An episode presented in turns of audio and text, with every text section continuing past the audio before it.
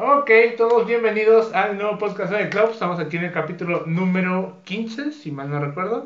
Esta vez con la señora Mirna, directora de Videobit. ¿Qué tal? ¿Cómo está? Hola, buenas tardes. Eh, primeramente, muchas gracias por la invitación. Y gracias a Dios estamos bien aquí en nuestra plática. excelente, excelente.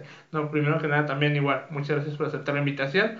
La nominó Madera, Job y Gamaliel. Las tres personas que han venido de vivir han dicho, tienes que platicar con la señora Mirna. Y yo, ok, va, aquí estamos. Qué bueno, qué bueno. Un placer conocerla. No habíamos tenido la oportunidad de platicar mucho. Me tocó ser su runner en front row, pero hasta ahí. Como que usar nada más como unas cuantas palabras y yo tampoco no tenía el gusto. Va, va. Este, va, pues lo primero, vamos con lo, con lo que siempre les pregunto a todos los invitados al inicio, y es el cómo iniciaron en la danza. Desconozco si usted como tal se considera bailarina o, o, a- o, o lo es actualmente, entonces me gustaría saber por ahí qué, qué tal. Ok. Ok, yo no soy bailarina, no. Para mí eh, es un placer estar aquí y también eh, no estoy como en ese, se podría decir, ese ámbito de los bailarines, pero estoy a- detrás. Ajá. Eh, nunca he bailado profesionalmente, no tengo ninguna disciplina, únicamente el deporte, siempre me ha llamado la atención el deporte. Es algo curioso porque eh, yo tengo, desde que tengo uso de razón, a los cinco años, recuerdo así vagamente que me gustaba bailar. Obviamente yo no estaba informada, no había internet, no había redes sociales, con trabajos había televisión, teníamos una en casa, nada más, tenía dos canales, el 6 y el, y el 2. Y no había manera de cómo informarnos, pero sí recuerdo yo eh, que me gustaba mucho bailar ballet. Yo en mi mente me imaginaba la danza ballet, me ponía un leotardo y me iba de una esquina a otra caminando de puntas. Obviamente me lastimaba los pies, los dedos, porque yo no tenía ninguna instrucción, no tenía la técnica, no tenía la oportunidad, porque en ese tiempo había otras prioridades, que era comer. Y mi mamá necesitaba trabajar y no tenía ni la manera económica ni el tiempo de llevarme a una academia. Ahorita ya en la actualidad hay, creo yo, muchas oportunidades para la danza, ¿sí? Hay bastantes academias o estudios en colonia. En ese entonces, eh, no, ahí en las humaderas, me acuerdo ahí en la Cacho, había una academia de danza, pero estaba, no estaba al alcance las posibilidades de nosotros. Entonces, yo desde entonces traía esa inquietud, pero no sabía en sí que era nada más, traía la inquietud y a como Dios me daba a entender, yo lo hacía. Ponía un blog, me ponía un traje de baño de playa, que para mí era leotardo, y subí el blog y hacía step. Step es un escalón en el cual lo usamos en, para actividad física. Yo no sé dónde lo miraría, pero yo en mi eh, inconsciencia hacía todo eso.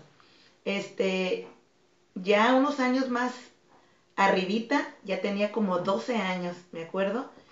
eh, yo hice la coreografía, que no sabía que era una coreografía, dijeran, dijéramos las señoras, el bailable. Yo hice el baile para la, mi graduación de sexto. No sé qué vio mi maestra en mí y me dijo, Rodríguez, tú puedes hacer este, el bailable. Así me decía. Rápido dije que sí, me emocioné. Y hice toda la coreografía para todos los grupos de sexto, que éramos tres. Y este, puse el vestuario también, fue tropical. Y de ahí empecé como a agarrarle más amor. Recuerdo en una ocasión que cuando yo tenía 12 años, eh, la colonia donde yo vivía, yo vivía eh, en la en Otay, que ahorita está una academia por ahí. Exactamente está la academia New York. Ah, ya. Esa era mi calle. Esa era la calle y yo me acuerdo que la cerramos, literal con unas bancas y yo tenía un grupo de amigos y yo puse coreografías de distintas, distintas coreografías que en ese tiempo, como vuelvo a decirles, eran bailables, así decíamos, bailables. Y e hice de diferentes rancheros, hice polcas, no sé qué es lo que hice, pero cerramos la calle y festejamos un 10 de mayo. Invité a las mamás y todas las mamás accedieron a pesar de que yo tenía muy corta edad, no me ignoraron, me dijeron como que tenía una un poder en la voz o no sé, de convencimiento y fueron como unas 15 mamás. Cerramos e hicimos ahí un festival y fui donde entonces sí dije, no, yo tengo que hacer algo porque miré que lo pude llevar a cabo. Eh, en mi mente, como les vuelvo a recordar, no tenía la instrucción adecuada. En mi mente yo quería tener algo, pero yo no sabía que era una academia. Yo no me di cuenta. Ahorita vamos más para allá de la academia. Pero a partir de ahí, o sea, ya desde chica yo ya traía eso. Y cuando tenía 17 años tuve que trabajar de tiempo completo y estudiaba en la, el Cebati 116 ah, en Otay eh, con el profe Isidoro. Ya murió el profe Isidoro, no daba inglés. Todavía no estaba el 58. Todavía no estaba construido. Y cuando yo estaba ya como en tercer, cuarto semestre, tercer semestre, abrieron la escuela de enfrente, me acuerdo. Eh, yo hacía actividad física, iba a las torres a hacer ejercicio con esta señora que sale en el canal 12, Vivi Uribe. Ella era mi instructora. Ella me daba, eh, en ese tiempo era aerobics, que ahorita está muchos, ahora sí que pasos contraindicados, pero en ese tiempo pues no se tenía mucho conocimiento, toda la hora estábamos brinque y brinque, hacíamos este. Pero a lo que voy es que siempre he estado conectada con el baile. Esa fue la forma de como yo empecé, de la nada podríamos decirlo. Ok, ok, básicamente fue pura inspiración y imaginación y de ahí empezó Mucha imaginación, mucha, mucha. Soy una persona que me considero que cuando voy al cine no estoy tranquila porque se me hace que estoy perdiendo el tiempo. Siempre estoy pensando qué hacer, cómo qué crear, cómo cambiar las clases, qué, qué cosas implementar. Igual en mi casa, mi casa es una casa, su casa, pequeña, pero a pesar de que es pequeña, si ustedes entran, nunca la van a ver igual. Soy, me gusta que esté siempre diferente, aunque sean los mismos muebles, pero me gusta rotarlos, me gusta que haya plantas, me gusta el lugar donde yo viva o donde yo esté, que sea agradable. Y siempre me gusta estar creando. Algo tengo que estar haciendo. Ok, ok. No, increíble. Me, me encantan sus historias. Creo que es todo un ejemplo de motivación y de crecimiento personal porque como usted comenta en aquel entonces no había tantas oportunidades entonces como las hay ahorita y aún así usted fue a su machete cortando por la jungla. Muy difícil. Ajá. Te estoy hablando más de 47 años. Hace más de 47. Ok, ok, ok. ¿Usted eh, y vive aquí en Tijuana desde que nació o es de otra parte? Ok, eh, yo nací en Mazatlán. En Mazatlán. Mazatlán, Sinaloa. Y a los tres años de edad eh, vine a radicar aquí a Tijuana. Ah, y de los tres años he estado en Tijuana. Aquí, hasta No voy y vengo, voy y vengo, no. He estado en Tijuana. Ok, ok. Toda mi familia es de Sinaloa mi mamá, soy hija única ahorita. Tenía una hermana que murió, lamentablemente murió, pero le doy gracias a Dios porque me per... Hay gente que dice, pues, eh, tu hermana murió y por qué murió y yo no me voy a meter en esas cosas. Únicamente yo le agradezco a Dios que me haya permitido tener una hermana por 50 años, porque bien no pude haber tenido y no saber qué es el amor de hermana. Entonces, el tiempo que la tuve, la tuve 50 años, lo disfruté al máximo. Bueno, genial, maravilloso. Y fíjese también, otra cosa que me llamó mucho la atención es que usted es egresada del CETI 116 también. CEBATI 116, ajá. Y es que, pues en este caso aquí Mari y yo también somos egresados de esa escuela. Uh, no sabía. Y, no, sabía tampoco que usted era, pues no sé qué generación le tocó ser, mm, tal vez de las primeras, porque, pues, ¿qué, ¿cuántos años tiene ahorita el Cebetis? ¿Unos 30 y algo? Te mentiría yo la fecha, porque no la tengo aquí, entonces no me gustaría como nada más decir una fecha por salir del paso, no lo recuerdo. Y yo estuve en la 115, cuando eran los pericos. porque las 115 antes iban de verde. Ok. Y ahora creo que llevan otro color y lle- llevan una bandita aquí verde nada más como en eh, para recordar a las generaciones anteriores. Ok. Yo, yo la verdad no ubico esa, esa, la 115. Perdón, eh, perdón, me equivoqué, es la 15. La Ah, secundaria, la, ah, la que está la a un lado. 115 fue donde estuvo Gamaliel, sí, no. Ok, la ok, ok. 15. Ya, ya. Ajá, y eran, le decíamos los pericos, Ok. porque andábamos suéter y todo de verde. Sí, la secundaria que está a un La lado. secundaria que está a Sí, costado, Ok, ya, la- ajá. ya, eso sí lo ubico. Ah, Ok, sí. Ok. No, y sí, me- es que me, me resonó mucho porque muchos bailarines han egresado de esa, de esa preparatoria y de hecho actualmente Mario y yo damos clases en esa preparatoria también. Ah, ok. Entonces, no sé, me, me hizo mucho clic escuchar Sí. que ustedes egresaban ahí. Pero de muchos años atrás. No, me imagino que sí. En Sí. aquel entonces todavía ubica al, al maestro Molina, me imagino. Sí. Sí, todavía Ajá, está ahí presente. ah, ah, mm, yo llevaba contabilidad.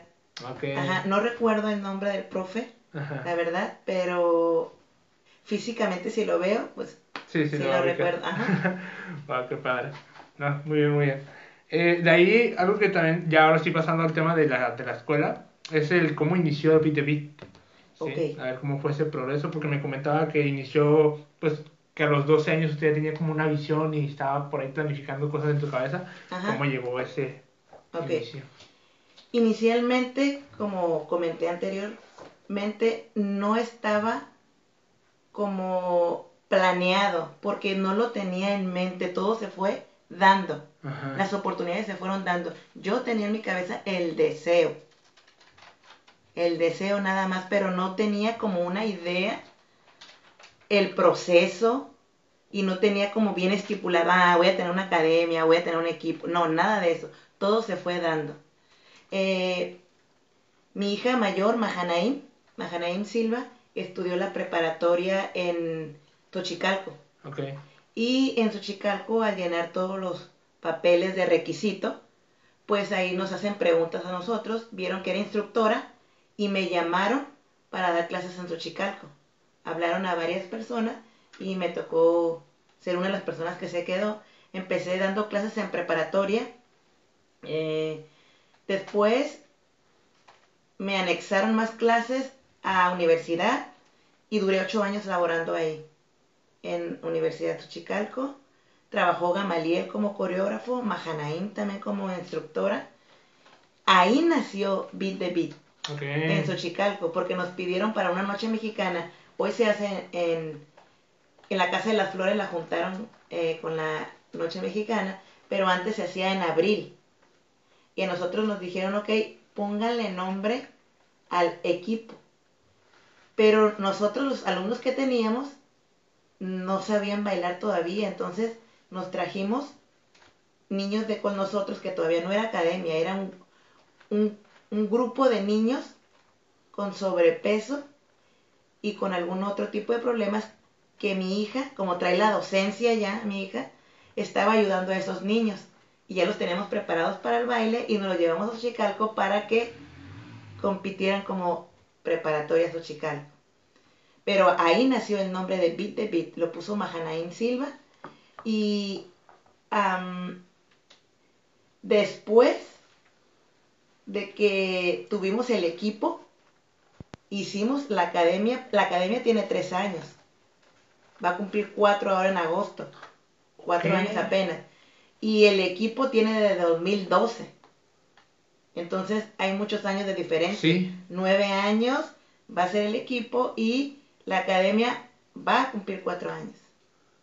Wow. Yo Ajá. pensé que tenía mucho más años, la verdad. No, es relativamente nueva. Ajá. Hemos sido muy bendecidos por Dios. Honestamente hemos sido muy bendecidos. Me considero que es una academia muy bendecida porque salió de la nada y Dios nos ha prosperado en todos los aspectos. Wow. Ok. Sí, de hecho creo que me tocó, eh, hubo un evento, creo que en una plaza que se llama Nueva Tijuana, algo por el estilo, que está por Zona Río, pegada a la línea cercas. Y ahí me tocó ver una vez una coreografía de Gamaliel junto con un equipo de Xochicalco. Ahí no era academia todavía. Nada que ver. Sí, fue como Y en- Gamaliel traía a Xochicalco porque él era coreógrafo. Ajá, Ajá. sí, era como en 2015, 2016. Andamos como, bueno, Desde ahí no, o sea, no teníamos el logo todavía, Ajá. pero desde ahí traíamos lo rojo. Ok. Traíamos algo rojo y pantalón blanco. Ajá. Eh, como por playas. Ah, no, no, no. Fue en, en, en Plaza Río, como dices tú. Por, por esa la- zona. Ajá. Sí, ya sé dónde. A un lado del- de la del- ley. Sí, creo que Que sí. está el edificio nuevo ahora, que está el edificio nuevo y enfrente de la ley. Era Ah. cultural. Sí, era un evento Sí, cultural. sí, ahí es. Creo que estaba a un lado del, del caliente. Ajá, Sí, exactamente, ahí es. sí. Ajá. Sí, Ah, no, ahí no, no recuerdo yo ver, verte visto, pero sí recuerdo a una persona que nos preguntó, ¿ustedes son Beat?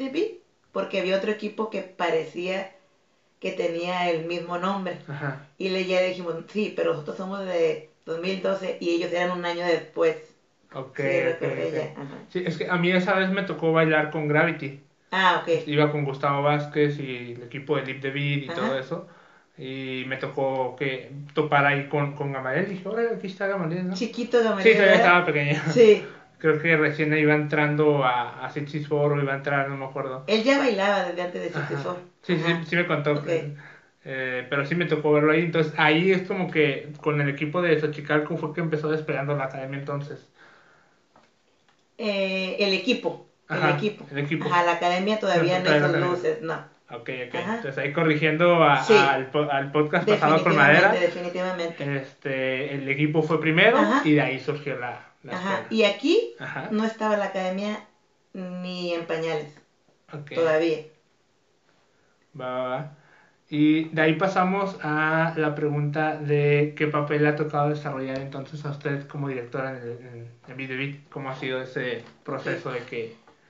Ha sido muy, muy, podríamos decirle o llamarle de alguna manera extraño, porque no es como regularmente surge todos los procesos de una academia o como los procesos de alguien que va a estar a cargo de. Sí. Siempre hay como, eh, ¿qué podremos decir? Está estructurado de cierta manera, ¿sí? Y aquí, no sé si ha sido mi vida, que siempre ha sido muy extraña para llegar a un resultado, si sea parte de eso, o,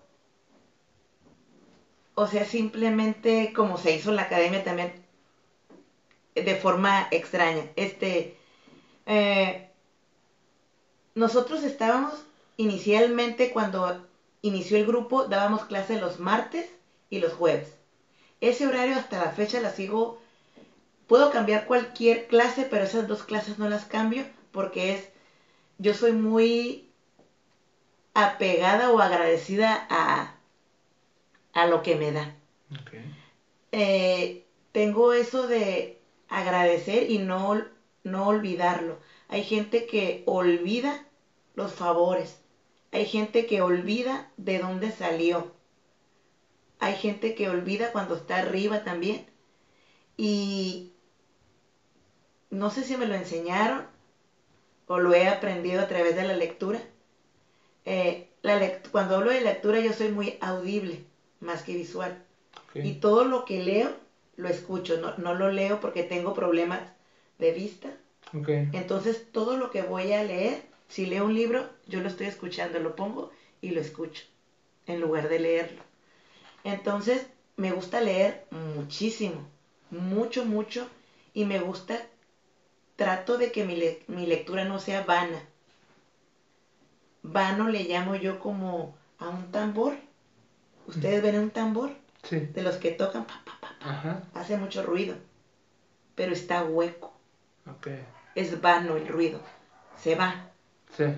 Me gusta que mis lecturas me dejen algo, que no haya hueco. Me, me gusta que, que la- lo que yo voy a, a leer, o en este caso a oír, a escuchar, me deje aprendizaje y que esté sustentado. Entonces, para poderlo aplicar yo a mi vida secular, Ok. en todos los aspectos, y ya me desvié del tema. La pregunta era de qué papel le ha tocado desarrollar como directora Ok. en la academia. Este, volviendo otra vez a la pregunta, regularmente las personas que están al frente, al, a cargo o en dirección, se limitan a no tener mucho contacto con sus alumnos Ajá. o tener un cierto despego de manejar a lo mejor lo administrativo o lo creativo. En mi caso no es así. En mi caso eh, trato siempre de ser diferente y no me gusta seguir patrones. Por ejemplo, me voy a salir un poquito del tema. Yo inicié dando clases de zumba. Ok. Sí, actividad física personalizada también. Este, tomé un curso de Master Trainer que fue difícil pasar ese examen. Es válido aquí en México y en Estados Unidos.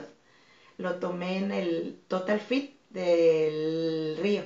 Okay. Ajá, y era muy difícil en ese tiempo eh, porque yo tenía trabajo y tenía que estudiar, entonces cuando tenemos responsabilidades se nos, no se nos pega tanto y ese examen está un poco laborioso, pero gracias a Dios que lo sacamos y ah, se me olvidó otra vez.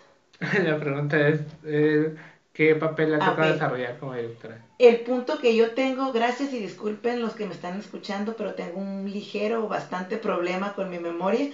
La tengo como Dory la de Nemo a corto plazo y me tienen que estar recordando, una disculpa. este, a mí me gusta tener mucha relación con mis alumnos, con la gente que estoy a cargo o con la gente que me rodea. Para mí no es un número más. Obviamente, como todas las academias, necesitamos un ingreso para poder subsistir. Claro. Pero ese plus o ese extra o esa si me piden que haga esto, cargo la milla extra en todo lo que hago. En todo lo que hago me gusta hacerlo lo mejor y el extra, cargar la milla extra. Entonces a mí me gusta ver por mis alumnos, obviamente no meterme más allá de donde no deba, pero apoyarlos, que se sientan apoyados. Para mí la palabra familia, familia bit de bit o familia no es, no es un nombre como el tambor hueco. Para mí familia significa familia. Y me gusta predicar con el ejemplo. No me gusta hablar y decir mucho y luego te conocen y dicen, mmm, habla muy bonito y mucho, pero es como el tambor. Está hueco. No sustenta lo que está hablando. Prefiero sustentar más que hablar, aunque también me gusta platicar mucho, me encanta, pero me gusta que sea algo sólido, algo sólido, entonces me gusta entablar una relación muy personal con mis alumnos, saber, eh, yo desde que llegan puedo conocerlos si están tristes, si tienen algún problema, si amanecieron de malas, y busco la manera de poderles ayudar, porque en la academia obviamente estamos para enseñar a bailar pero eso, ese trabajo lo tienen los coreógrafos y los maestros. Mi propósito de la academia, el mío, es ver más allá que el baile. Es como seres humanos la gente que pase por ahí, que pise las instalaciones, sea corto plazo o largo, me gusta que se lleve algo en su vida, algo positivo, algo que haga el cambio si es una persona que se deprime mucho, que cambie esa mentalidad y ese estilo de vida. Que la cambie y que le sirva en todos los aspectos de su vida.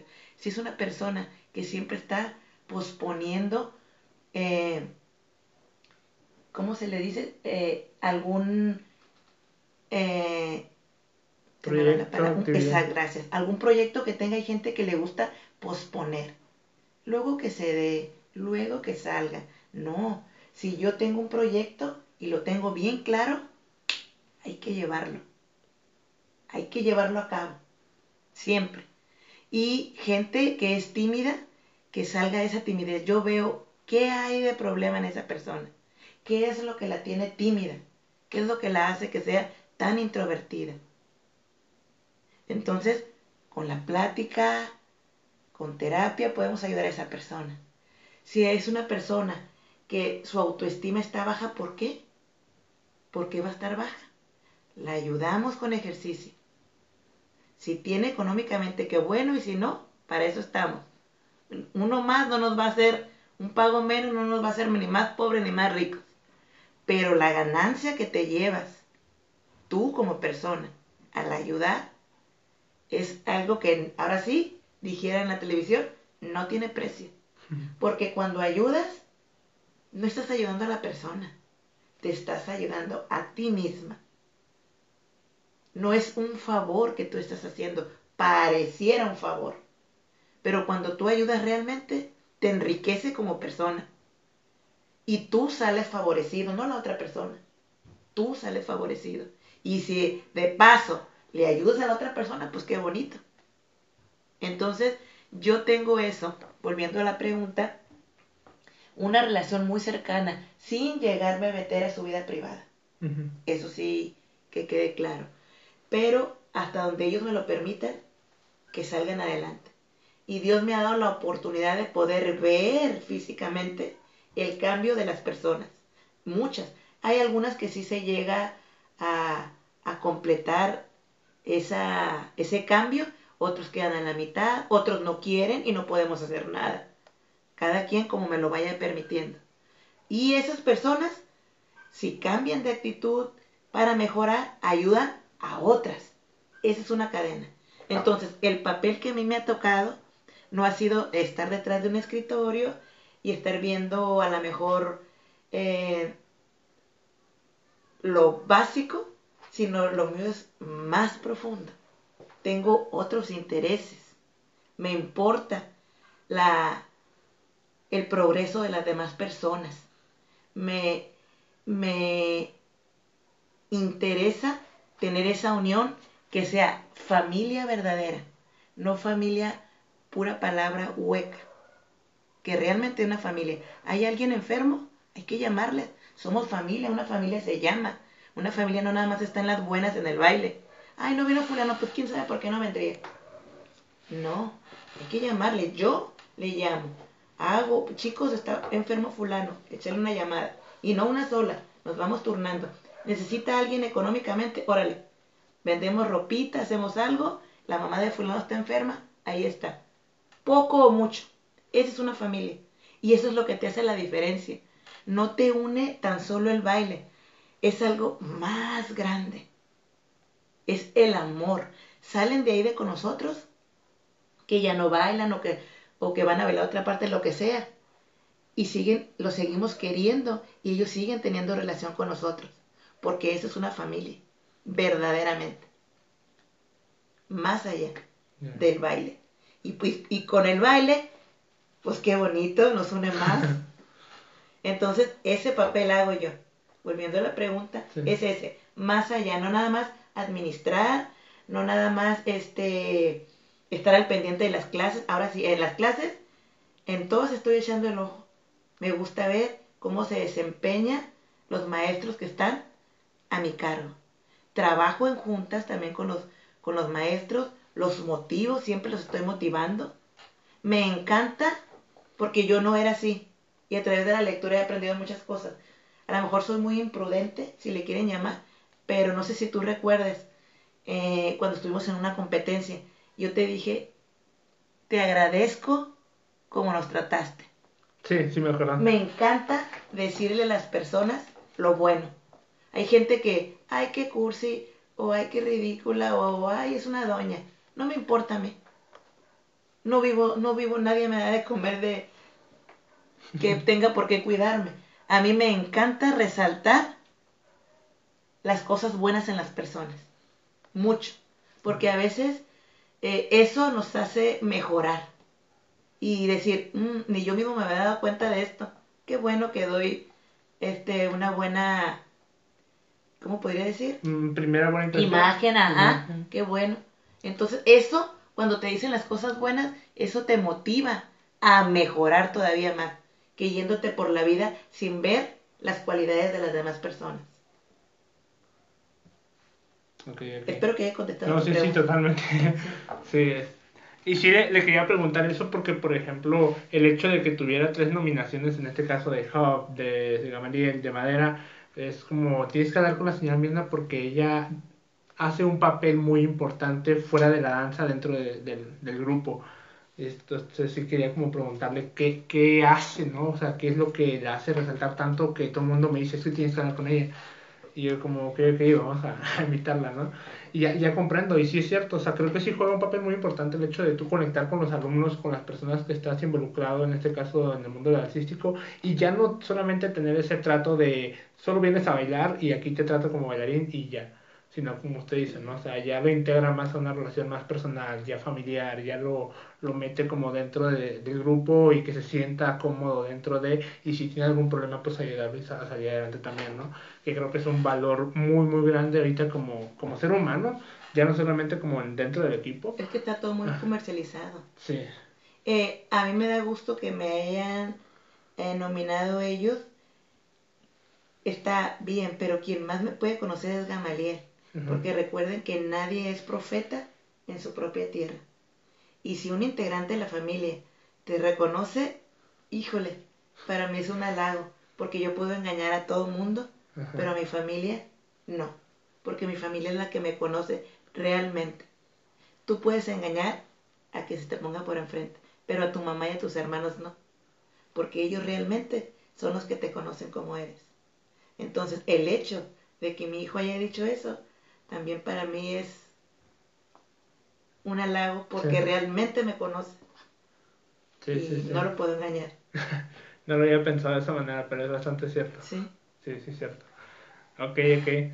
Y bueno, ahorita vamos a, meternos un poquito más profundo a, en cuanto a el, papel que desarrolla dentro de la academia. Y esto, por ejemplo, cuando están en momentos de competencia, eh, a usted le toca lidiar con toda la organización dentro de, para que los maestros únicamente se enfoquen en coreografía y baile, ¿no? ¿Es lo que tengo entendido? Sí, eh, inicialmente no era así, porque como yo les dije, yo empecé al revés, sin saber nada, no tenía ni idea. Pero obviamente tengo una edad muy avanzada y la misma vida, la experiencia te va, te va documentando qué puedes hacer o no yo procuro que mis coreógrafos, su mente la tengan ahora sí que creativa, tranquila. Yo no los involucro en nada que no sea lo que les corresponde. Nada de, ni, ni de, pro, hay, a veces, como en todas partes, surgen problemas, pero no los involucro a ellos. Quiero que su mente esté sana para poder crear. Ellos únicamente hacen sus coreografías. Ensayista es Mahanaim Silva. Ya una vez que está la coreo y que está bloqueada, ya los coreógrafos los pongo en stand-by, que descanse, les asigno otra cosa y entra la ensayista, que es Mahanaim Silva. Ella hasta el último dedito les tiene ahora sí que corregido. Y ya los dejo descansar. Eh, vestuario. Nosotros vemos vestuario aparte, eh, nos dan una idea los coreógrafos porque tiene que ir acorde pues al set que están llevando. Pero no se encargan de buscar, eso todos nosotros nos encargamos psicológicamente también. Yo creo firmemente que para que un equipo esté bien, ¿cómo les diré? Así, ustedes ayúdenme porque a mí se me va la palabra. Mm. ¡Fum! Como solidificado. Que esté sólido, que, que, sea uno mismo, necesitan estar unidos mentalmente y en el alma. Entonces yo trabajo, hay una persona eh, que es psicólogo y va y me da pláticas al grupo de competencia. Tengo a otro apoyo, incluso es maestro del 58. No sé si lo conozcan. ¿Eh, ¿Jonathan de la Cruz? No, es, es Silas. Silas, no, no lo conozco. Ok, él es, él es maestro en el 58 también y él también me ayuda a platicar con los alumnos. Me gusta que siempre estén positivos, que siempre tengan ánimos, que lo malo lo sepan canalizar, que siempre estén motivados. Y trato de llevarle, en, hago grupos para llevarle, para que los motiven, para que los alienten, para que quiten este, cualquier estrés, igual yo hago con ellos, yo les doy actividad física, porque un bailarín 100% tiene que tener actividad física. No aguanta los sets que están súper matones de Gamaliel, que pone en, un 8 no sé cuántos pasos en pies y manos, entonces tienen que estar muy bien de aquí para tener una retención. Entonces yo les trabajo la retención en step, yo les trabajo la retención en el ejercicio también los ejercito mentalmente y físicamente también. Les doy su hora. Algunos en la mañana por, por videollamada, algunos me pasan videos y otros que pueden estar físicamente también los entrenamos. Creo que la condición física para un bailarín es determinante. Yo no puedo tener un bailarín que se esté bufiando a medio set. Necesitan terminar al 100. Y el entrenamiento físico es indispensable. Hay gente que piensa que porque es bailarín y que porque se entrena, ya. Ya. No. Un bailarín definitivamente tiene que hacer actividad física en todos los aspectos y poder aguantar. Pero tenemos que ayudar. Hay alumnos que no están preparados psicológicamente que dicen, no, yo sí estoy bien. Entonces hay formas de hacerlos que entren en esa misma sintonía del ejercicio, pero eso me toca a mí. Hay formas, que no sea como una obligación, sino que eso que no quieren hacer después se convierta en un deseo. Ok, ok. Sí, sí, se me hace muy importante y comparto totalmente su ideología. Yo también eh, comparto que la idea de un bailarín, a mí eso me lo dijeron cuando yo estaba en preparatoria y lo comenté aquí, no me acuerdo si con Gamaliel o con Madera o con otro invitado, no me acuerdo la verdad, pero a mí desde la preparatoria me dijeron, porque entré a una competencia de danza folclórica ahí, me dijeron, un bailarín es un atleta de alto rendimiento. Y desde que, desde que tú ya estás aquí bailando en el equipo en aquel entonces, tú ya eres un bailarín de alto rendimiento y como tal tienes que hacer tus ejercicios, comer bien, descansar bien. Me llevamos nutriólogo también. Ah, perfecto. Este, también a mí se me hace muy, muy importante todo ese tipo de cosas y qué bueno, qué padre, la verdad, me da mucho gusto. ¿Cómo? Jugoterapia también. Jugoterapia también, Hay que estar vitaminado, no nada más con puro pastillas, sino con lo que sudan mucho los minerales, también hay que, en su hidratación hay que estar al pendiente también. Ajá. Sí, sí, totalmente. Y de hecho, eh, para, para ese tipo de, de, esa ya es pregunta para mí, ese tipo de eh, entrenamiento que llevan, ¿lo llevan siempre o únicamente cuando van a entrar en etapa de competencia? Ok, nosotros tenemos como requisito que ellos hagan actividad física. Okay. Siempre, y los estoy monitoreando con videos, y de repente, um, al azar, um, a ver, ven, no entras a esta clase y te vienes conmigo aquí y te voy a hacer tu examen y veo hasta 2000, 3000, pa, pa, pa, pa, pa, pa, pa, pa, como los, ahora sí como los boxeadores, rodilla arriba, pa, pa, pa, pa, brinco, 3000, con, cuerda, ok, 3000, okay. ok, entonces veo que se está bofeando en las 700, no me estás haciendo lo que debe de ser, lo checo al azar. Ahora tú, eh, ¿a qué hora entras a las 6? Ok, te quiero aquí a las 5.20. Tú y tú, a ver, Vanessa, Frida, te toca. A ver, y le hago su examen de acondicionamiento físico. Ah, ok. Sí lo están haciendo. Sí lo están llevando. ¿Cómo están dietando? ¿Le duele la cabeza? ¿Cómo se sienten? Siempre tiene que estar, pero en el momento de competencia, ah, otra cosa. Sí. Regularmente en un equipo de competencia no trabajan, o en unas academias, no lo sé. Nosotros trabajamos con planeación, porque nosotros nos dirige una docente, que es Mahanaim Silva. Okay. Ella lleva la docencia, entonces nosotros trabajamos con planeación. Este bimestre qué es lo que vamos a trabajar en los bailarines y este bimestre que vamos a trabajar en nuestros alumnos en clases regulares de la academia.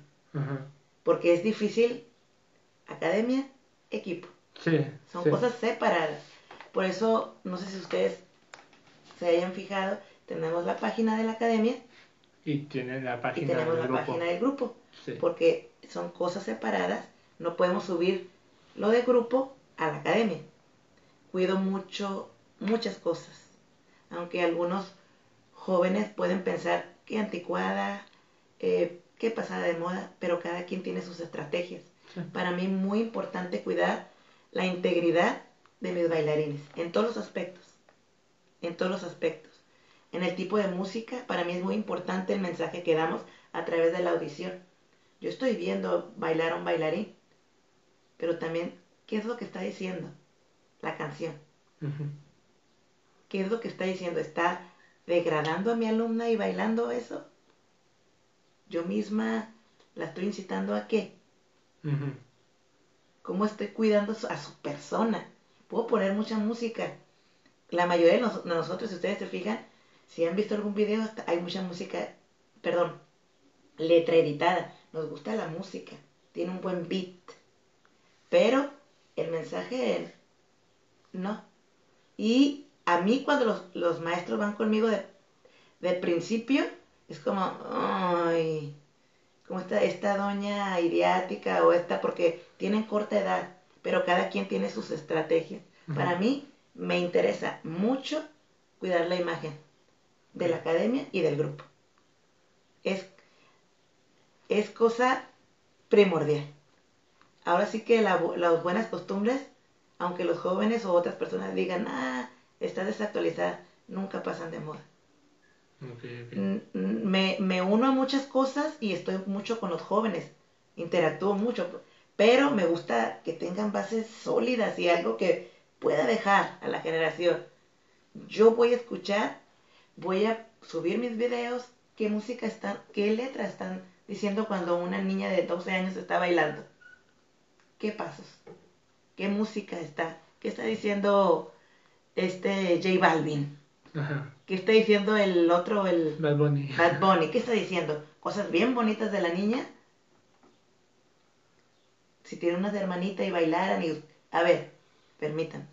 Entonces a lo mejor no lo entienden, pero algún día lo van a entender.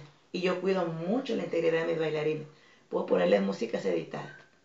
Me gusta mucho que se conduzcan bien con respeto entre ellos mismos como compañeros. Son muy unidos. Son muy unidos. Cuando va, entra un maestro y que cuida de la letra, que, y hay algunos como, "Ah, mejor no voy. Ah, bueno. Y otros, no, sí le entro. Como madera de principio, ¡eh! eh, eh". Madera ya ¡eh! A ver, maestra. Perdón, no, no lo oí. Y ahorita ya no. Ya madera ya se acostumbró, busca su letrita y luego íbamos a ir a leche chai. Y decía una palabra clarita, bien feyonona. Y ya dos días antes de andar el video, ¡ay! dice Madera, profe, óigala con los audífonos, dice algo. Gracias, Madera, le digo yo, ya, la editamos. Pero es a lo mejor se nos va a ir una que otra, pero es importante para mí que no se pierda el perfil que tenemos. Es muy importante. Ok, ok. Bueno, volviendo a la pregunta. Sí. era el, el de si el acondicionamiento físico Siempre. era, era, era siempre o únicamente cuando están en etapa de competencia. Siempre. Siempre. Siempre y en etapa de competencia agudiza más, ¡fum! porque algunos eh, les permitimos por el trabajo, la escuela, que le baje un poquito, Ajá. pero meses, no, no, no muy cerquita. Seis meses antes de la competencia le damos fuerte. Ok, ok. Uh, seis meses. Entonces, ¿ustedes programan su etapa de competencia con mucho tiempo? Acuérdense que yo le dije que trabajamos con planeación Ajá. y nosotros no nos sacamos el as debajo de la manga. Ah, mañana voy a ir a esta competencia. Nosotros en enero ya tenemos planeación de todos los maestros, se los entregan a la profe Mahanaí y supervisado por mí y sacamos planeación. ¿no? Nosotros vamos a ir a esta, esta, esta y esta, esta no, esta sí, esta no, esta sí. Y nos preparamos. Nada que sale de la nada resulta. Hay que estar planeado todo el año. Hacemos la planeación de todo el año. Wow. Los maestros la hacen bimestral. Y tengo que ver resultado en las clases del alumno. También de manera bimestral lo está... Bimestral en, en clases. Ajá. Este, en, en competencia no tengo que tratar anual.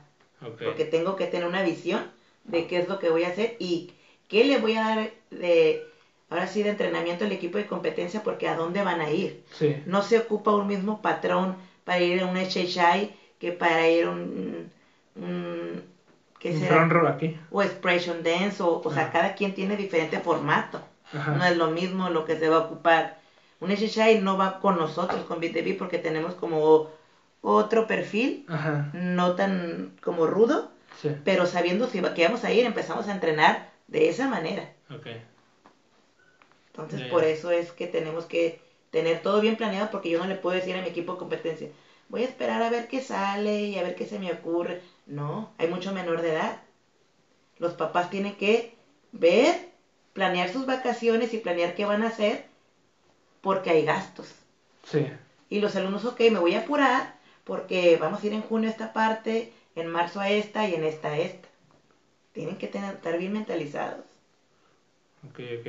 Wow, no, nunca me había tocado escuchar o sea, ese, ese tipo de planeación. No, está, sí. está increíble. ¿no? Así Creo que sí, eh, a manera de, de, llegamos a preguntar un poquito ya, ya fuera de- del podcast, este, aquí Mario le, le preguntó como no me acuerdo qué le preguntó, pero era, algo de la planeación.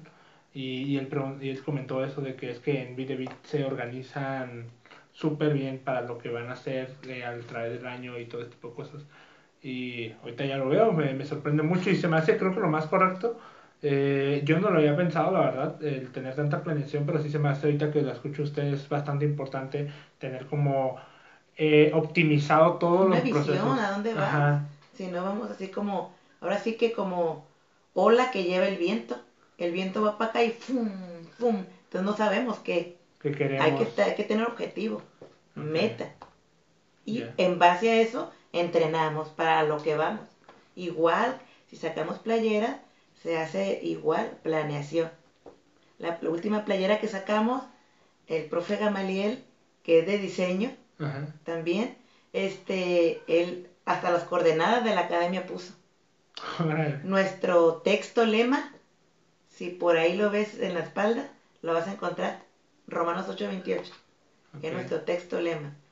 Y hay las coordenadas de, de la academia, la fecha en que se dio de alta bit de bit, el, la hora.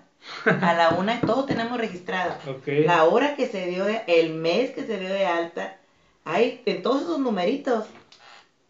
ah, Es clave para muchas cosas. Sí, todo tiene significado. Todo, Wow. todo tiene. Ok, ok. Yo ahorita que le platicaba, le comentaba de lo del tiempo de, de competencia, usted ahorita que llegó comentó que si no hay competencia no hay hay esfuerzo, no hay Ah, no, no. ¿Cómo lo dijo? No, lo, no sé literalmente como lo dije, Ajá. pero la idea es esta. Ajá. Para mí las competencias son muy importantes. Son muy importantes porque yo puedo decir que yo tengo la octava maravilla de mis alumnos. Pero si no hay alguien externo, fuera de, de la academia, que califique y diga, aquí estás bien, aquí estás mal, no voy a crecer.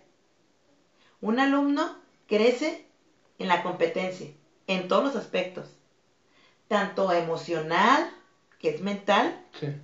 como académicamente y físicamente, porque nos estamos preparando para. Nos preparamos físicamente a través de la actividad física y a través del entrenamiento.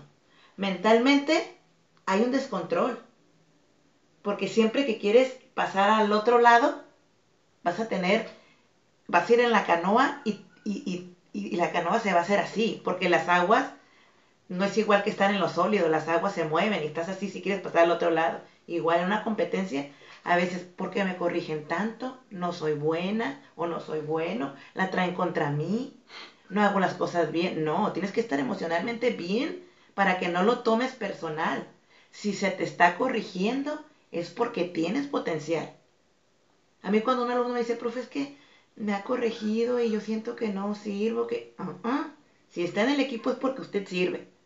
Y si se le está corrigiendo, es porque tiene potencial. Y nunca nos va a dar gusto, que le quede claro. Nunca nos va a dar gusto. Llegas aquí y te voy a exigir más. Y llegas acá y te voy a exigir más. Siempre tenemos que ir arriba exigiéndote. Y no comparo yo el equipo con, con mi- este equipo, este equipo. Yo lo comparo con equipos grandes, que obviamente no, el- mi equipo no es un equipo grande, pero yo siempre tengo que tener la visión alta para la vara y mentalmente de- termina porque yo estoy en todos los ensayos y camino y esto y el otro y aquello y al final y cualquier alumno mío te lo puede decir lo abrazo ahorita ya no se pueden dar besos y yo no soy muy de besos pero en este pero a través de la lectura ya demuestro lo que siento no soy fue- era una persona muy me querían abrazar y inconscientemente hasta tengo un chiste de un maestro de Xochicalco que me "Ah", me dice así, inconscientemente, es algo que no te das cuenta, pero eso es otra historia. Sí, sí. Pero he aprendido que hay que expresar y cuando yo veo agobiado a un bailarín, yo no dejo que se agobie, termina el, el ensayo, a ver, venga para acá, lo abrazo, lo la abrazo, le doy un beso, le digo gracias por aguantar, lo estás haciendo excelente, pero puedes más. Y se siente, no es personal, y le da para arriba, le da para arriba. Le dije, jamás voy a hacerle daño a un integrante de mi equipo.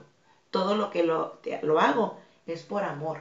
Y tú me pagas para que yo te exija y seas mejor. No me pagas para que te esté aplaudiendo por echándote mentiras que estás excelente cuando no lo estás. Pero los quiero. Los reprendo o, o los corregimos, pero ellos saben que los queremos. Y se lo demuestro con hechos. No es, hey, y en las palabras que voy a usar las pienso. Porque cada lo que dices puedes destruir a un alumno o lo elevas. Yo tengo mucho cuidado con mis hijos. Desde chiquitos yo a mis hijos los he proyectado para arriba y para arriba y para ir hasta el mejor, eh, en el buen sentido. Nada, nada que sea eh, egocentrismo o, con el ego que tú eres. No, no, no, no va por ahí. Y si ustedes los que me escuchan lo van por ahí, pues ya es problema de ustedes. Yo eso no lo quise decir. Yo lo que quiero decir que yo siempre a mis hijos los creé así. Tú puedes, eres excelente, te falta. Pues no, pero es que esto, no, no, no. Usted sí puede, mi amor. Y lo abrazo, o la abrazo y lo beso, y lo acompaño, y estoy con ella en lo que no se puede. Y hasta que lo saco, y vámonos. Y usted puede lograr esto, y puede con esto, el estudio, y puede con esto, y puede con esto, y puede con esto. Y ahí estoy. Porque hay que, hay que crear a los hijos o a la gente que está alrededor de uno, que en este caso son mis alumnos. Yo siempre les tengo que dar para arriba sin dejar de señalar sus errores. Y sin que se vaya, no se trata de que el ego, ni que soy el mejor, no es por ahí el asunto, sino como su persona, que sean mejores. Y que siempre yo, yo estoy ideando siempre cómo estudiar más, dónde documentarme, qué hacer para cambiar las cosas, para que no se haga monótono mi clase. Yo, Dios me ha dado la bendición de tener, ahora el 12 de mayo, cumplí 15 añotes que se dicen fácil, pero no. Mis alumnas envejecieron conmigo. Envejecieron conmigo y todavía tengo bastantes alumnas que tienen los 15 años conmigo. 15 años. Y para tener un grupo de mujeres, que somos muy problemáticas las mujeres, a las mujeres nos dicen amarillo, a ver, amarillo canario, amarillo fuerte, amarillo bajo. Y nos complicamos. Y a un hombre le dicen, mañana venimos de amarillo. Cada quien viene diferente, pero viene de amarillo. Los hombres son prácticos. No se complican la vida. Pero tener un grupo de mujeres señoras está difícil. Y poder tenerlos en armonía. Yo no tengo preferida. Yo le digo, a mí nadie me paga monedas de oro. Todos me pagan lo mismo. Y lo que doy, a mí me encanta dar actividad física y sigo dando. Tengo un tumor en este pie. Ahí se me ve. Ok. Ok. Me duele. Pero siempre le, me veo al espejo en la mañana y yo me doy ánimos trato de tener, yo tengo un amigo fiel, que es el que siempre me, ese amigo siempre me ha sacado adelante. E, ese es primordial para mi vida. Yo creo que si no lo tuviera tan amigo, no pudiera salir adelante y no pudiera llevar a la academia. Él es el que me ayudó a hacer la academia, que yo no lo tenía pensado. Porque antes era martes y jueves, las clases que no he cambiado ahorita. Y de repente yo era, yo rentaba un local con otra persona de karate. Ok. Y estuve ahí con ella como 10 años. Ok. Bien, gracias a Dios. Salí de ahí, bien, gracias a Dios. Este, me va, mi, me visita a veces todavía. Pero yo no sé en qué momento, cambié de plática, ¿eh? pero yo no sé en qué momento, no lo planeé cuando yo estaba en mi carro ya buscando dónde poner una academia. Dije, acá, hijo, dije yo. ¿Cómo que me voy a salir de ahí? ¿Cuándo lo planeé? No, no, no, no, regresate a tu casa. Y, al otro día salí de dar clases porque yo daba en varias partes clases. Y salí de mi casa y otra vez estaba manejando buscando un local. Dije, me paré, dije, bueno, ¿te vas a salir de ahí? Y dije yo, te estoy buscando un lugar por algo. Lloré le entregué ese proyecto a Dios y me paré en el Oxo Casablanca. Lo tengo perfectamente bien. Y soy muy de hablar, ya se me olvidó la distancia. El Casablanca, sí. Está el Oxo, el Super Oxo, y atrás hay un lugar, no, sé si se recuerdan la farmacia Isa. Está un centro así como de casas, habitación. Okay. Está Soriana, farmacia Isa. Ajá. Y ahí en la ISA está así, un, Ah, yo fui a visitarla una vez, ahí, ¿cierto? ah, no me acuerdo, pero bueno, ahí yo miré y ahí daban zumba. Ajá. Y yo me puse así en el carro y en el retrovisor miré un lugar y dije, ay, si ese lugar fuera mío. Y, des- y en ese mismo momento dije, ¿sabes qué? Le dije a Dios, perdóname, porque ese lugar está ocupado. Y yo, por egoísta, quiero ese lugar sin importarme la desgracia de la persona que esté ahí. Dije, no, no, no estás mal. Mirna". O sea, lo, lo pensé, pero yo misma lo dije, lo decía. Pues para no hacerse la larga, a la semana venía de dar clases en un lugar y me paré en esa farmacia a un ladito y volteé así y me dice el guardia, ¿viene información del local? Le dije yo, ¿de cuál? Me dijo, del de aquí. Le dije, está ocupado. 16 años rentado ese lugar. Así se lo digo, sin mentir. Y si alguien me ve ahí, tengo testigos porque me van a ver amigas. Ellas saben mi trayectoria. Le dije, ¿qué no está rentado? Me dijo, no. Tiene una semana que se desocupó. ¿Quiere el teléfono? Le dije, sí. Y me lo dio escrito. Así, no una tarjetita, me lo dio escrito. Ya estoy como Paco de Miguel, me lo dio escrito. ¿Te ven a Paco de Miguel? No, la ¿No? Bueno, ya le hice comercial. Me lo dio escrito y llamé, me lo rentaron. Estaba bien feo el lugar. Ajá. Estaba grafiteado, tenía hoyos, la pared usted se recargaba y la pared se hacía así. Ajá. Dije, y cuando lo vean mis hijos me van a decir, no mamá, estás mal. Pero dije, no me importa, lo voy a rentar. Le hablé a mi esposo, somos muy unidos nosotros, entre todos mis hijos, quitamos todo lo que ven los vidrios. Mi esposo reparó la pared y le puso cosas para que no se hiciera así. Y le puso piso y empezamos la academia. No lo tenía pensado, no tenía pensado salirme del lugar donde estaba y a partir de ahí fue academia. Empezamos a crecer, rentamos el hogar de enseguida. Luego crecimos y rentamos el otro. Cuando llegó una señora que nunca iba, pero su hija estaba conmigo en la academia, me dijo, profe, ¿por qué va a abrir más lugar más grande? ¿No ha pensado irse a otro lugar? Le digo yo, no. Y me fui a ver las demás clases. Y oí que le estaba diciendo a mi esposo, oiga, este, ¿no tienen pensado irse a otro lugar? Dije yo, bueno, está doña.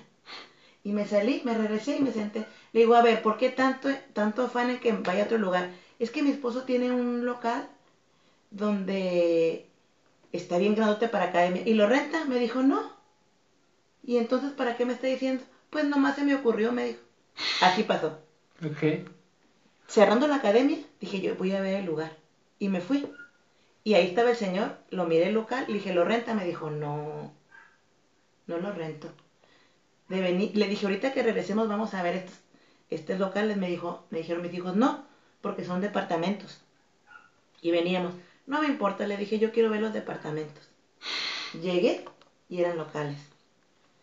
Y yo iba por el segundo piso porque era más pequeño a mis posibilidades. Y miré el grandote de arriba y dije, por Dios, qué chulada. Nomás lo voy a ver, dije, de puro curiosidad, porque está fuera de mis posibilidades, de mi alcance. Lo miré y estaba feo, no tenía ventanas, no ponía en el piso, había arena. Estaba feo en construcción, pero muy bonito, grandote. Dije, wow, aquí no voy a sudar tanto porque ya estaba bien Sí, me acuerdo. sofocado. sí, me. Para no hacerse cansada, dije yo, dijeron mis hijos, hay que rentarlos aquí. Y le dije, no, se sale de nuestras posibilidades. Bueno, dije yo, no hay peor la chácara que no se hace. Vamos a orar todo. Nah, me dijeron. Dije, sí, y si no quieren, quédense afuera, yo sí voy a orar. Pues la familia nos juntamos en la puerta y yo le pedí a Dios que si era para mí ese lugar, me diera la posibilidad económica, pero más que nada, el, ¿cómo les puedo decir? El valor, porque echarse un compromiso con una renta, Muy alta. así como tardé para respirar, así está de cara. Ok. Dije, no, no voy a poder sustentar esto. Dije, pero si es para mí, ayúdame. Pues bueno, yo le hablé al señor y me dijo, sí, el segundo. Digo, hija, ¿y si me renta qué? Me dijo, cuesta el triple. Le dije, pero usted me lo puede rebajar. Me dijo, no. Total que para no estar cansada, estoy en el tercero. ¿Cómo? No sé. Pandemia, la resistí. Y aquí estamos. Le iba a preguntar también por la pandemia. Gracias a Dios la pasamos como todos. Volvimos otra vez al podcast de The Club. Hubo un pequeño corte, una disculpa ahí con las personas, pero seguimos aquí en la plática. Eh, voy a brincar de tema, ¿le parece? Hay, hay un tema antes de que se nos corte otra vez el, el video. Era eh, cómo ha influido usted en el desarrollo de sus hijos. Porque aquí platicando con Gamaliel se me hizo muy interesante lo que expresaba de cómo la, lo inculcó, le inculcó usted los valores de usted puede, eh, echarle ganas, ¿te explico? Entonces, ¿cómo ha sido usted ese, esa manera de inculcar a sus hijos ese tipo de mentalidad que se me hace muy importante? Eh, creo que a mí me hubiera gustado Ajá. que me hubieran motivado así. Sí. Entonces, a veces eh, repetimos patrones. Esto y esto y voy a llevar a mis generaciones. A mí me hubiera encantado que me hubieran dicho tú puedes o mi mamá tuve mi mamá fue cariñosa conmigo, siempre vio por mí. No es nada por esa parte, pero tenemos diferentes formas de educación a veces y no tenemos como a lo mejor eh, nuestros papás que nos están como motivando tanto. Y como yo sentía ese deseo que lo hubieran hecho conmigo, entonces yo me preparé para poder motivar hacia mis hijos y llevarlos a que realizaran lo que ellos quisieran, el deseo que ellos tuvieran, que lo lleven, que lo vean, que lo palpen, que vean que pueden. Y eso es un trabajo de todos los días. No es como, "Mm, hoy amanecí triste y hoy no, hoy me deprimí, hoy no, hoy voy a estar negro, hoy les grito. Hoy les grito, no creo en ellos, no. ¿Me molesto? Sí me molesto. Me acuerdo estaba chiquito y lo sentaba aquí chiquitillo, flaquillo. Y lo miraba a los ojos para que estuviera la estatura mía. Y yo le decía, me molesta esto, me molesta el otro, pero sé que puedes cambiar, que puedes hacer esto, el otro. Muy obediente. Y lo que la, desde, desde los cuatro años yo lo miraba desde, desde que te propone algo, es como agarra la flecha y como ¡pum! le tiro el blanco. Pero se prepara todo eso. Pero en ese proceso es como cuando tira la flecha. Voy a, hablo de bulto y voy corriendo yo atrás de él. Ok. Siempre. Llegó el momento que ya lo dejé porque veo que ya está preparado, está bien cimentado. Ok, ok. Lo mismo va para, para su Mahanaim. hija. Ajá. Igual, yo no tengo uno por ser hombre, otro por ser mujer. Para mí los dos son hijos únicos. Única mujer, único varón. Es lo mismo. Nada más que diferencia de edades. Sí. Es bastantes años de diferencia. ¿Oh, sí? Sí, son siete. Ok. Ajá, ella tenía siete, iba a la primaria cuando yo estaba embarazada. Ajá. Entonces sí hay diferencia de edades. Ya. Sí, se me hace muy importante eso que comenta y el, el hecho de, pues, a veces repetimos, como usted dice, patrones de Sí. cómo nos inculcaron, nos enseñaron nuestros padres y no hacemos un proceso de mejora Ajá. ajá, para las nuevas generaciones, ¿no? Y eso, como usted comenta, se me hace muy importante. A mí también, como el, el- lo que no me dieron o lo que no me enseñaron, yo poder hacer esa mejora Sí, en, los, en la siguiente generación. Con nuestras limitantes. Hay gente que dice, no, es que, como comentaban en el podcast, en el podcast de Gamaliel, no, es que Ajá. tienen más dinero, que tienen esto. No, no siempre se trata de dinero. Ajá. Sino de... Sí, porque yo tuve, ay no, si les cuento lloro, por eso no les voy a contar. Pero tuve mucha necesidad en todos los aspectos, mucha.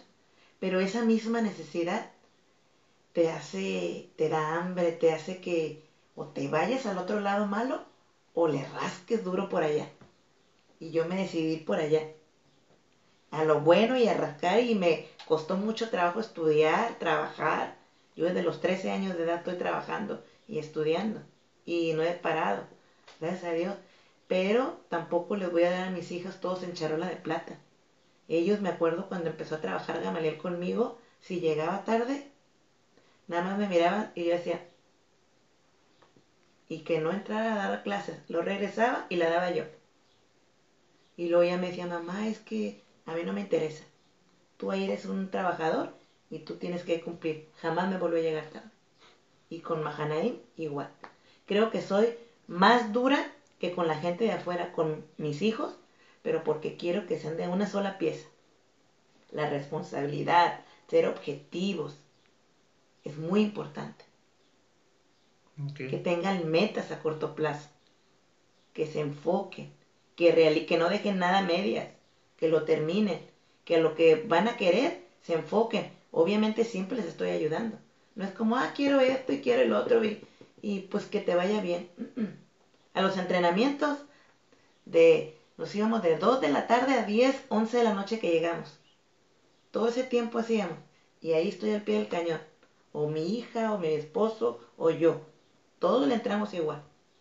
Y lo aprovecha bien. Estoy en los procesos siempre. Ok, ok. No, sí, muy, muy aplaudible esa mentira, la verdad me gusta mucho. Este. No, pues nada, no, la verdad me dejó sin palabras, se me hace muy, muy interesante. Eh, yo también creo que es a ser difícil, no sé para usted si ha sido difícil el hecho de tener que ser tan duro con los hijos a veces. Muy difícil porque la gente erróneamente tiene la mentalidad de que te quiero mucho, te doy lo que quieras, que no sufras y te soporto lo que quieras. Pórtate como quieras porque no te quiero. No. Para mí el amar a mis hijos es educarlos. El amar es darle principios, valores y corregirlos, sabiendo que los quiero. Nadie los va a querer más en este mundo después de Dios que su mamá, sus papás. Nadie. Pero porque los quiero, les reprendo en lo que está mal. Y una vez que los reprendo, los abrazo y los beso. Le digo, te amo con todo mi corazón, te amo hija. Tal vez esté abusando yo de mi autoridad como madre. Dime, te doy oportunidad que me digas, estoy mal. Y ellos me dicen, no, mamá, perdón. Y corrigen. Una mamá que se agarra gritando, pero que te dije y que... Para mí no es la forma. Más rebeldes los hacen. Yo quiero que el cuarto esté limpio. Yo lo hago una vez. Y la segunda le enseño cómo. Mira, mi amor, yo estoy cansada, mi amor. Trabajo, esto, el otro, con la voz baja. En mi casa mi vecina pensaba que no existía, que estaba la casa sola, porque dices que no grita. Siento yo que si tú hablas con sinceridad, viendo los ojos y con el ejemplo tú, pues puedes obtener lo que quieras. Recuerden que la, la respuesta blanda calma la ira. Si tú estás bien enojado y vienes y me gritas, y yo te digo, no, mira, Gustavo te llamas, ¿verdad? Sí. No, Gustavo, mira, este, te traje estas palomitas, pero dime qué es lo que quieres. Y bajo la voz. Tú por más enojado que venga, vas a, vas a decir, a ver, esta doña no me está agrediendo, está bajando la voz. Te empiezas a bajar. Yo siempre he dicho, la blanda respuesta calma la ira. Punto. Final. Entonces con tus hijos los puedes reprender y van a tener en claro que los quieres, pero que también hacen mal. Y tú estás ahí para educar, no para que tus hijos te eduquen a ti. Obviamente, sustentado a la educación, no a lo que se me ocurra y lo que se me dé mi gana, ni caprichos míos, sino con la razón, usando la razón. Okay. Y no tiene por qué haber de parte de tu hijo, a lo mejor se va a molestar en el momento y lo va a comprender después, pero va a aprender. Sabe que no lo está haciendo con ningún afán de molestar ni de gritar. Y de la mejor manera. Porque aquí los padres estamos para educar, no al revés. Ok, Va. Bueno, yo creo que. Y tengo mi pregunta. Ah, sí, sí, esa. Adelante. ¿Ok? Sí, ya para terminar. No dudes, rapidito la contestas. Sí, sí, porque esto nos va a ir. ¿Quién? ¿Quién? ¿O qué Okay. dirige tu vida? ¿Quién, ¿Quién o o qué dirige tu vida? Ok. Fuerte la pregunta, creo yo. Como no te imaginas, porque mucho va a dejar que decir cuando la respondas. Ya. Sí, creo que eh, una vez vino un invitado que se llama Josué Galeana. No sé si le tocó escuchar el podcast de él, pero eh, es, un, es un muchachito, un joven. Sí, conozco a, Jo- ¿A Josué Galeana se lo sí, ubica? Ajá, sí. Ok. Él me hizo una pregunta similar que me dijo, ¿por qué y para qué vives? Ah, ¿Qué? es una cosa. Ajá, Pero esto es quién o qué ajá. dirige tu vida. Ya. No para que vive. Sí, sí. pareciera, pero Pareciera, Ajá. ajá, pero sí- sí, la sentí como... si usamos la razón, Ah, sí, usamos como una... Sentí como que era iba igual de fuerte. misma. Ah, Iba fuerte la pregunta igual que la otra, ¿no? Ok. Y a, a él lo que le respondí es que si esa pregunta no me la había hecho y no me ha, no me ha causado eh, una infelicidad no saberla, a lo mejor no es necesaria todavía. O algo así le dije. La verdad no me acuerdo muy bien qué le dije. ¿Y a ver qué me vas a responder a mí? A usted, ¿qué le voy a responder? ¿Quién? ¿Quién o ¿O qué dirige mi vida? Wow. Porque de ahí depende todo. Sí, sí, sí, sí, sí, comprendo. Yo siento que... No lo voy a decir, pues yo, no, porque no siento que, que sea la respuesta. Tú dame la respuesta que tú quieras, porque sí. de ahí depende todo. Sí, sí, este... Yo siento que el quién o qué dirige mi, mi vida son las emociones. ¿Por qué? Porque por más lógico que uno intente ser, yo lo que le comenté a, a Madera, es de que el ser humano es, siento yo, o lo que yo pienso, lo que yo he investigado ahí, es que es más un ser emocional que un ser lógico. Y que la lógica que uno tiene va encaminada a las emociones que tiene usted en el momento. Si estás enojado, probablemente toda la lógica que generes bajo esas emociones van a ser cosas en- eh, que te frustren, que te sean negativas. Y a lo mejor sí ayuda mucho el comprender lo que estás eh, sintiendo para controlarlo, más no dejas de sentirlo. Entonces, eh, siento yo que las emociones son las que dirigen la, la vida de las personas. En este caso voy a hablar por mí. Voy a decir que a mí las emociones me, son las que me dirigen. Porque si esto no me gustara, no lo estaría haciendo. ¿sí? Si bailar no me gustara, no lo haría. Entonces, si no sintiera ese, ese placer por hacer las cosas, no las estaría haciendo. Entonces, a través de ese placer, es el cómo yo voy encaminando y tomando mis decisiones para seguir sintiendo ese placer. Ok. ¿sí?